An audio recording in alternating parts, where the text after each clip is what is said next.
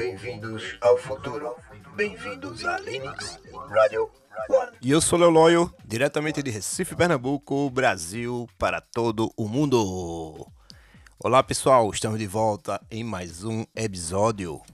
No dia 29 de junho, teve um acontecimento incrível no âmbito de que eu considero de evolução na corrida espacial e até mesmo de, de uma evolução como ser humano. Foi a primeira viagem comercial tripulada, foi pela Virgin Galactic do empresário Richard Branson. Então, Richard Branson é um super empresário do grupo Virgin Galactic. Antes ele tinha a Virgin Orbit, que era uma empresa responsável por lançamentos de satélite. Só que o Richard Branson ele abriu a capital, capital nas ações e terminou que saiu um pouco de dentro da dessa dessa dessa outra empresa que fazia parte do grupo Virgin, que era Virgin Orbit. Então era uma empresa responsável por lançamento de satélites, então cargas espaciais e muitas coisas mais. Era uma coisa mais corporativa. Só que a Virgin Orbit não terminou que não ficou muito bem, terminou que começou a, a parar com essa parte de lançamento de satélites espaciais. E o Richard Branson ele foi mais pro lado da Virgin Galactic, que ele agora tá apostando com tudo na corrida espacial relacionada ao turismo espacial. Lembrando que o grupo Virgin é um grupo forte em relacionado ao entretenimento, considero usar até essa palavra, como por exemplo assim, companhias aéreas comerciais. Para quem já viajou para os Estados Unidos e deve ter visto a companhia Virgin, eu já tive a sorte de viajar para os Estados Unidos e toda vez que passava um avião da Virgin, a galera ficava olhando e dizendo: Nossa, só o avião da Virgin da grandiosidade muito grande, né? Então tem parte de cassinos, hotéis. Então o Richard Branson era uma pessoa que realmente é, tem essa diversidade. E foi aí que com, com mais ele, ele, ele teve assim uma um approach, não vamos dizer assim, uma, preferiu ficar com, do lado mais dessa parte do turismo espacial, que é o grupo da Virgin Galactic. Então, nesse dia aí, teve essa primeira viagem comercial tripulada pela Virgin Galactic. Uma nave, um avião, ele decola da Spaceport, que é localizada no Novo México, nos Estados Unidos então o avião, galera, para vocês entenderem o seguinte, é como se fosse dois aviões em cima uma asa só passando por cima.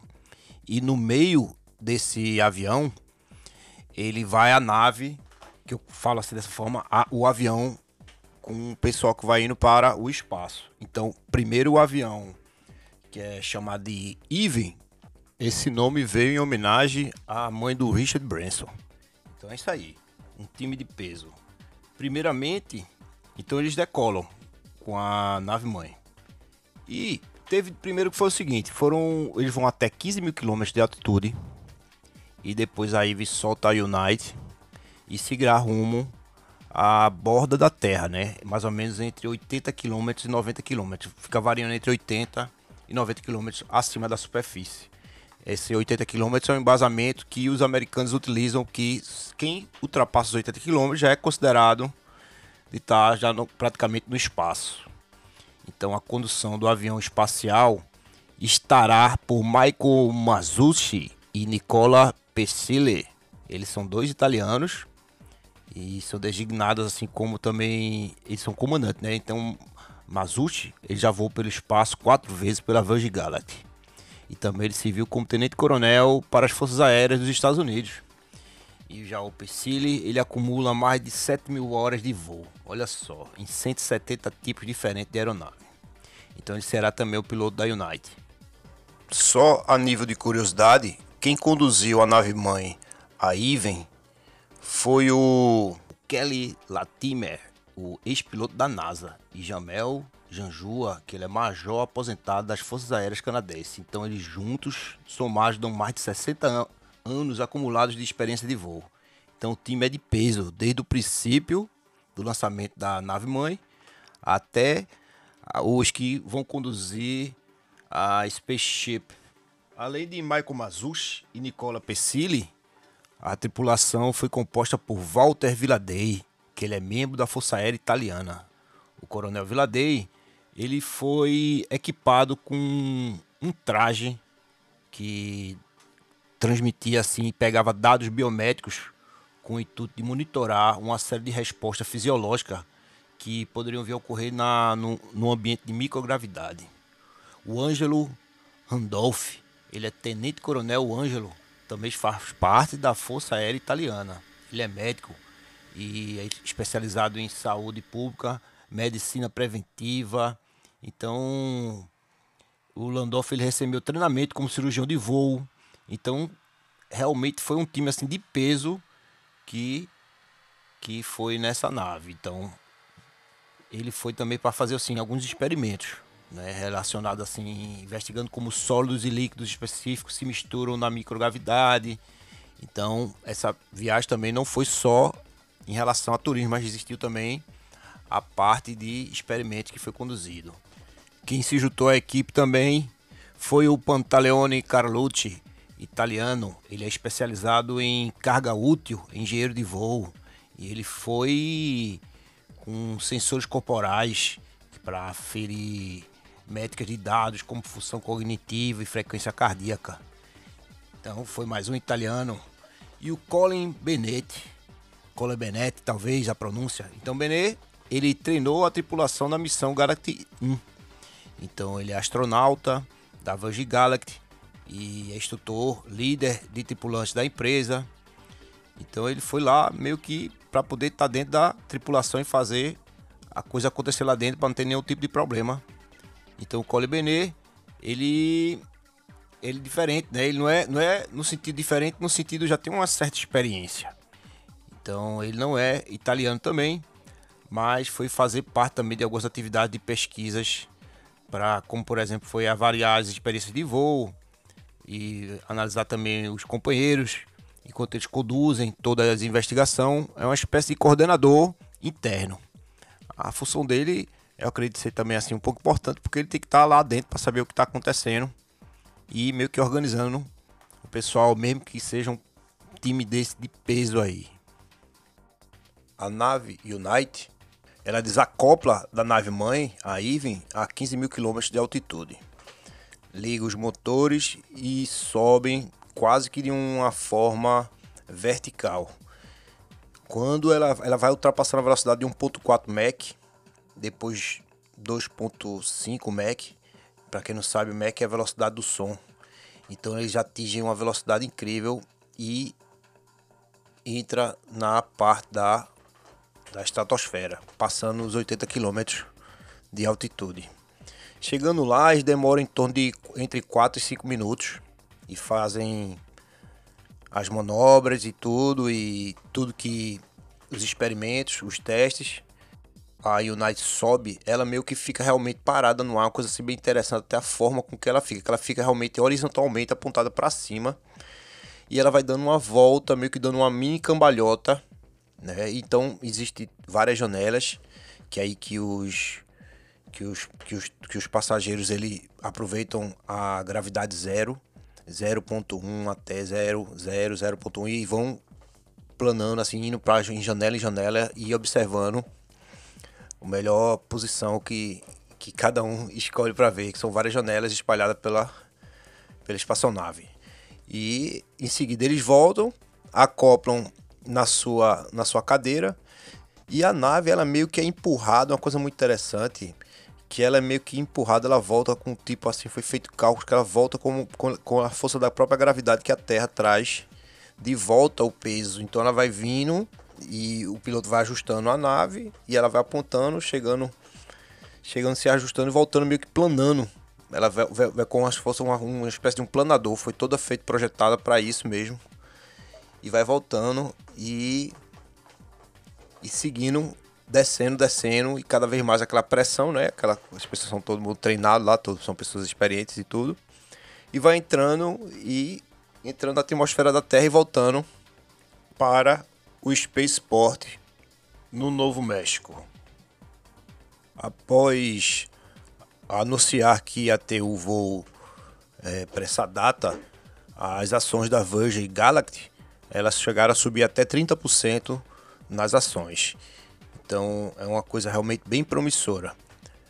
É, eu escutando alguns especialistas no assunto, até o, uma entrevista com Marco, Marcos Palhares, que ele é um futuro viajante na Virgin Galactic.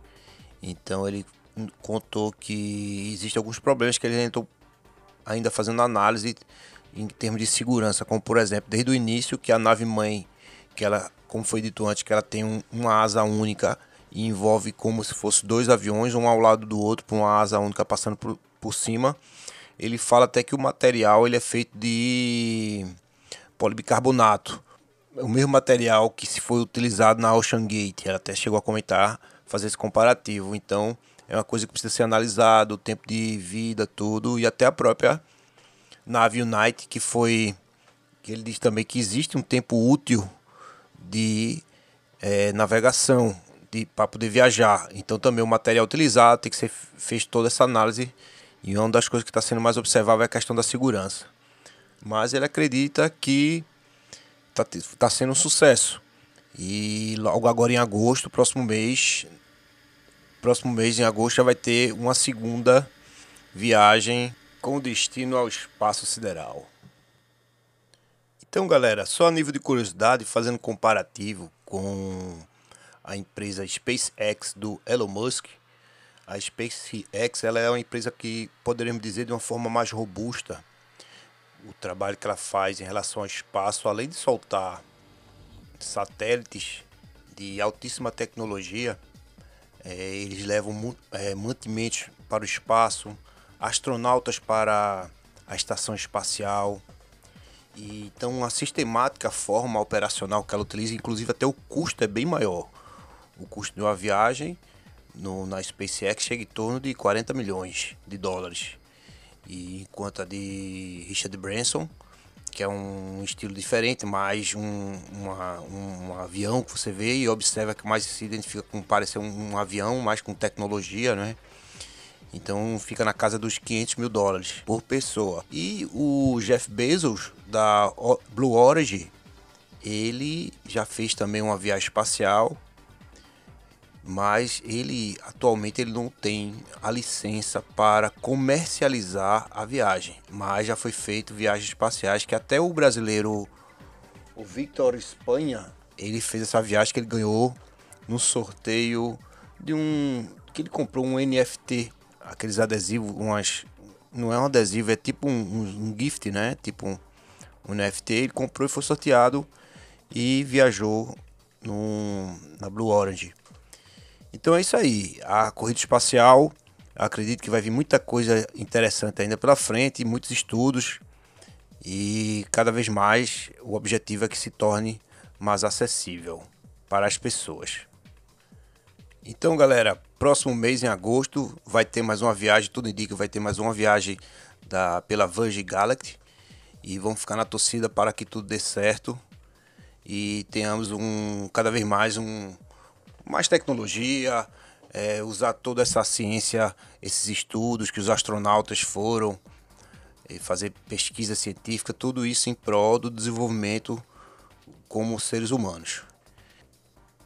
São esses experimentos que faz com que a humanidade, em vários âmbitos da pesquisa, seja físico, eletro, energia, biotecnologia, medicina, então, várias vertentes faz com que a gente consiga atingir um, um âmbito de evolução como espécie, né? resposta de várias coisas, coisas que vão ser testadas no futuro para melhorar cada vez mais nós como, como seres humanos.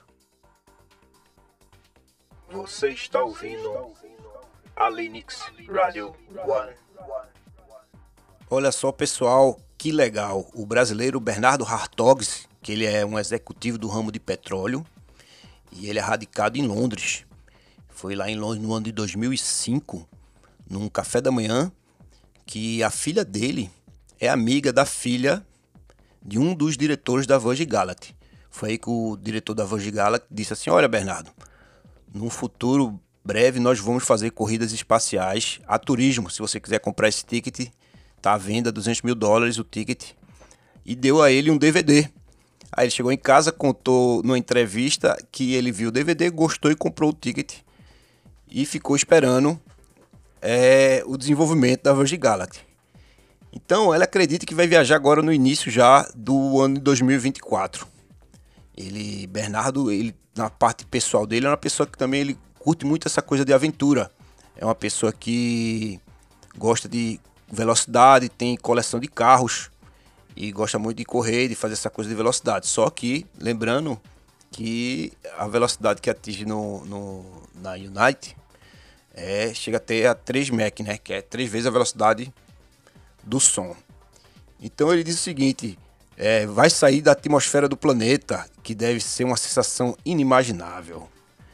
E ele contou também o seguinte: que quando o Richard Branson viajou, fez aquele, aquela viagem para o espaço sem ser a, viagem comercializada, porque essa, essa que, que a gente falou foi a, viagem que foi comercializada. Agora o Richard Branson ele fez uma viagem antes que não foi comercializada e quando ele voltou, né, que foi o maior sucesso, o Bernardo disse que ligou para o Richard Branson e o Richard Branson contou para ele disse: Olha, Bernardo, a viagem realmente é incrível e é uma experiência única que só vai saber entender, compreender quem realmente passar por essa determinada experiência na vida.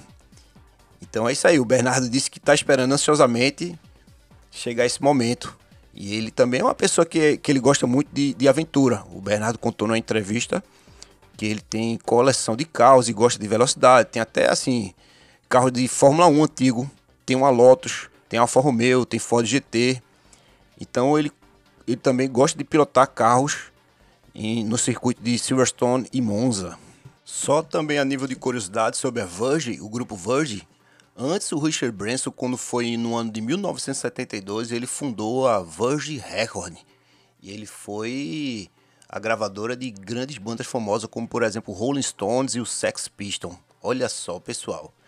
E eu já fui lá na Virgin Record, lá de Orlando, e realmente é uma loja assim incrível. Na época era super moderna, mas se eu não me engano a Virgin Record ela fechou lá no Downtown Orlando Disney. Outro diretor de peso do grupo Virgin Galactic é o Michael Coglazier. Ele simplesmente, galera, foi ex-diretor da Disney World. Ele era da parte do Disney Parks. Então olha só o time que está sendo composto, que tem essa, esse grupo aí forte aí fazendo o, a, a Virgin Galactic acontecer. Não só o Richard Branson, como, olha só.